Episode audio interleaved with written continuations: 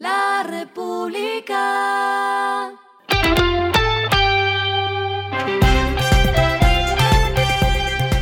Al final de la jornada, esto es lo que debes saber sobre el comportamiento de los negocios, las finanzas y la economía. Las movidas de hoy fueron.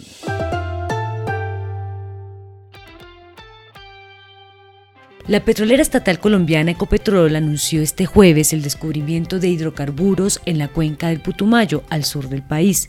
Concretamente, el hallazgo se ubica en el pozo Alcamari 2, donde se encontró gas y aceite en la arena N del grupo Villeta, con un caudal diario superior a los 1.800 barriles de petróleo.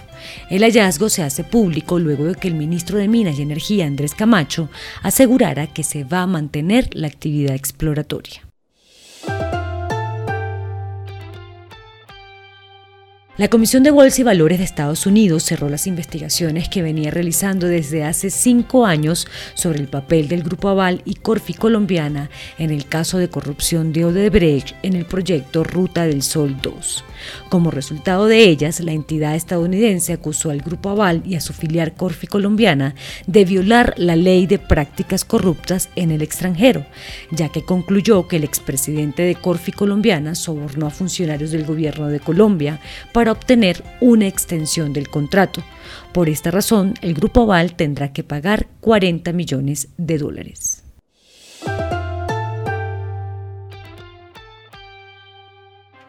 Wingo creó una división subsidiaria que se llama Wingo Panamá para generar operaciones aéreas domésticas en ese país. Su primer vuelo saldrá el viernes desde Ciudad de Panamá hasta David. Esta nueva ruta tendrá dos frecuencias a la semana, los días viernes y domingos, y representa la incursión del modelo de bajo costo en el mercado doméstico de Panamá. Lo que está pasando con su dinero.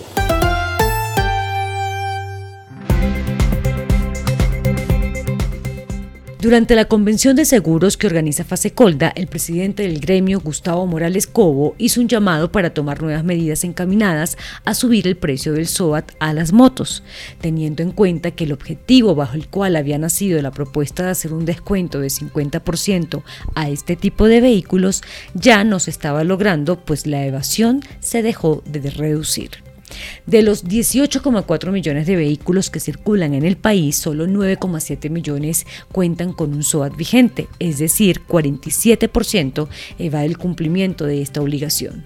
Si ponemos la lupa solo en las motocicletas, que en total circulan 11,2 millones, un 59% no cuenta con este seguro. Sobre esta propuesta, el superintendente financiero César Ferrari, quien también participó en el Congreso, dijo que no lo veía viable, pues los que usan motos son las personas de menos recursos.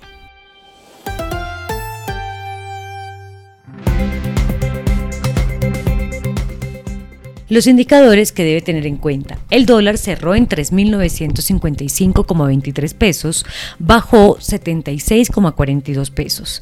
El euro cerró en 4.358,07 pesos, bajó 70,09 pesos. El petróleo se cotizó en 82,87 dólares el barril. La carga de café se vende a 1.312.000 pesos y en la bolsa se cotiza a 1,91 dólares. Lo clave en el día.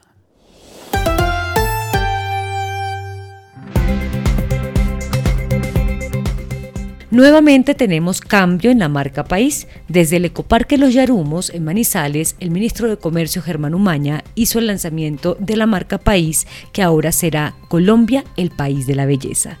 Con esta nueva narrativa, el objetivo es promover el turismo como una oportunidad de desarrollo para los territorios y la ruralidad. La nueva estrategia de marca se desarrolló con Fontur y ProColombia y el Mincomercio invertirá 28 mil millones de pesos.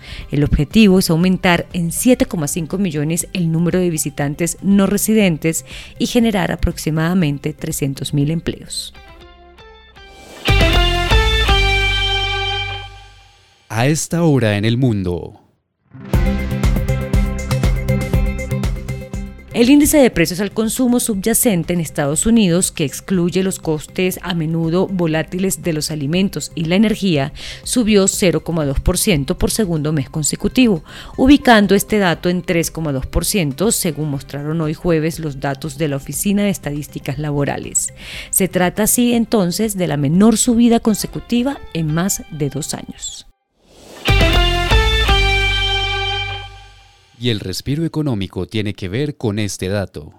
La República. Expovinos regresa a Plaza Mayor en Medellín en su edición 18.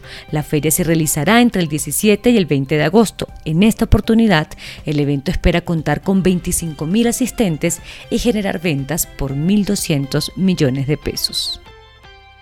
La República. Y finalizamos con el editorial de mañana. Colombia vive de espaldas a la crisis del Pacífico. El magnicidio ecuatoriano les recuerda a los colombianos los violentos años 90, pero son miopes cuando miran lo que está pasando en el suroccidente y en especial en el Pacífico.